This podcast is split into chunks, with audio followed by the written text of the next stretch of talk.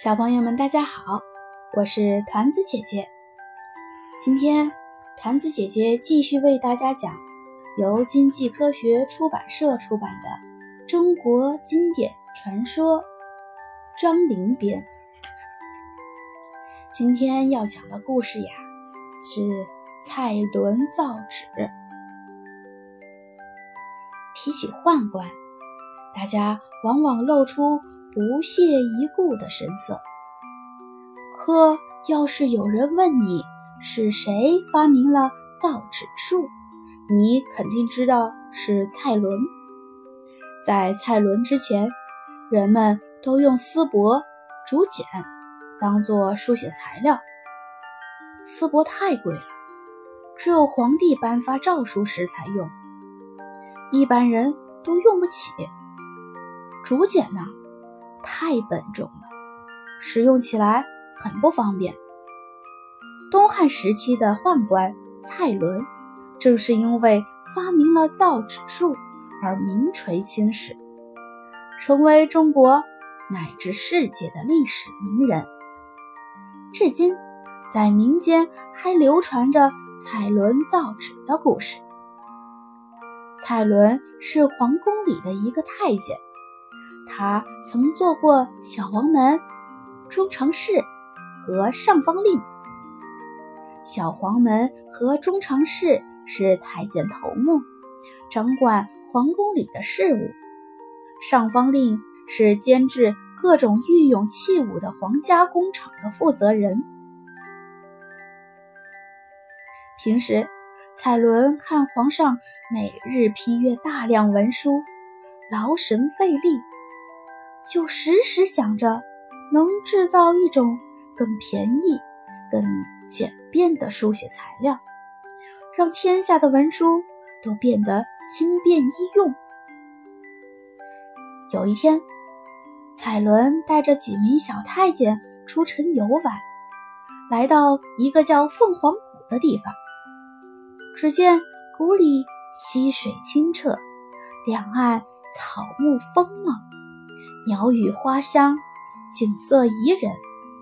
蔡伦正在欣赏美景，忽然看见溪旁一根树枝上挂着一层薄薄的白色絮状物，不由眼睛一亮，便蹲下身子仔细查看。只见这东西犹如丝绵，用手指捏一捏，光滑柔软。蔡伦想到工厂里织丝棉时，那蚕丝漂絮完毕，总会有一些残絮遗留在篾席上，漂灭的次数一多，当把篾席晾干后，就能揭下来一层由絮残絮交织成的薄片，用它来写字，也像丝帛一样方便。只可惜。这残序量太少了，当时没有条件大量生产。蔡伦就思考，溪中这些和湿残絮十分相似的东西，能否用来代替丝絮呢？他立即命小太监找来河旁村民询问，这到底是什么东西？农民说：“这里。”这里山里发大水时，冲下来很多烂树皮、烂麻，扭一块了，被水又冲冲，又泡泡，又沤又晒，就成了这烂玩意儿。树皮？什么树皮？蔡伦急切地问。那不，岸上的构树皮呗。蔡伦放眼望去。满眼绿色，脸上立刻漾起了笑意。没过几天，最初的造纸作坊便在这凤凰谷诞生了。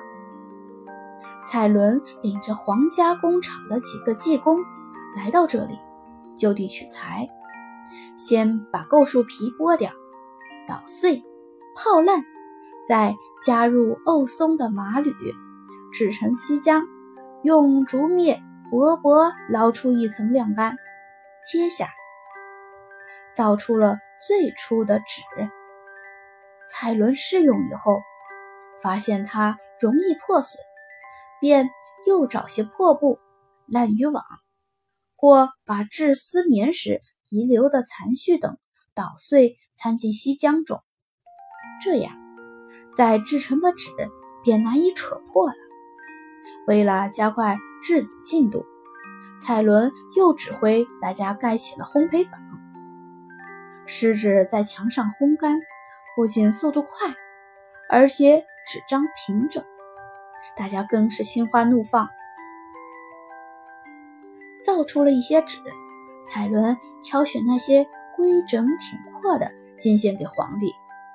皇帝试用后，龙颜大悦，当天就驾临凤凰谷造纸作坊，查看了造纸过程。回宫后。重赏蔡伦，并且昭告天下，推广造纸技术。皇太后听说蔡伦有这般本事，造的纸有竹简价廉、丝帛平滑的优点，却无竹简笨重、丝帛昂贵的缺点，能厚能薄，用着方便。一高兴，便把蔡伦封成了龙庭侯。人们便把这种新的书写材料称为“蔡侯纸”。蔡侯纸名声大了，造纸的地方自然也就出了名。人们便把凤凰谷这一段称作“造纸河”。据说，蔡伦发明了纸之后就成了仙，经常云游凡间，传授造纸术技术，造福万民。一日，蔡伦外出云游，行前招呼徒弟：“你们可得好好的在造纸坊造纸。”蔡伦刚走，徒弟们还算听话，可过了一会儿，就把蔡伦交代的话给忘了。他们溜出作坊去玩，耽误了造纸。蔡伦回来后非常恼火，当即扇了大徒弟一巴掌。你们为什么不在纸坊里好好造纸？这样贪玩，将来怎么能有出息？蔡伦一气之下，便没有把那又白又薄、吹笛子用的好纸制造绝技传给凡间徒弟。徒弟们知道他回到天庭就再也不会回来了，便追上前去，一起跪在地上求蔡伦教他们吹笛纸的造法。蔡伦说：“我已经把它藏在竹管里了。如果你们要学，就从竹管里取好。”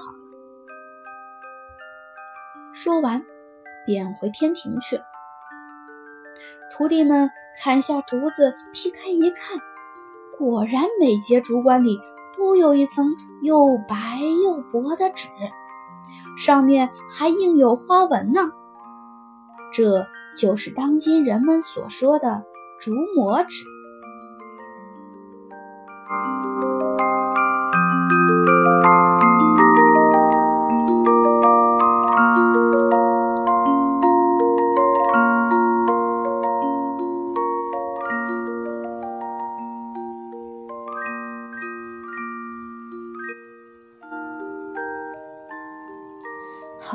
小朋友们。今天蔡伦造纸的故事就讲到这里，明天见。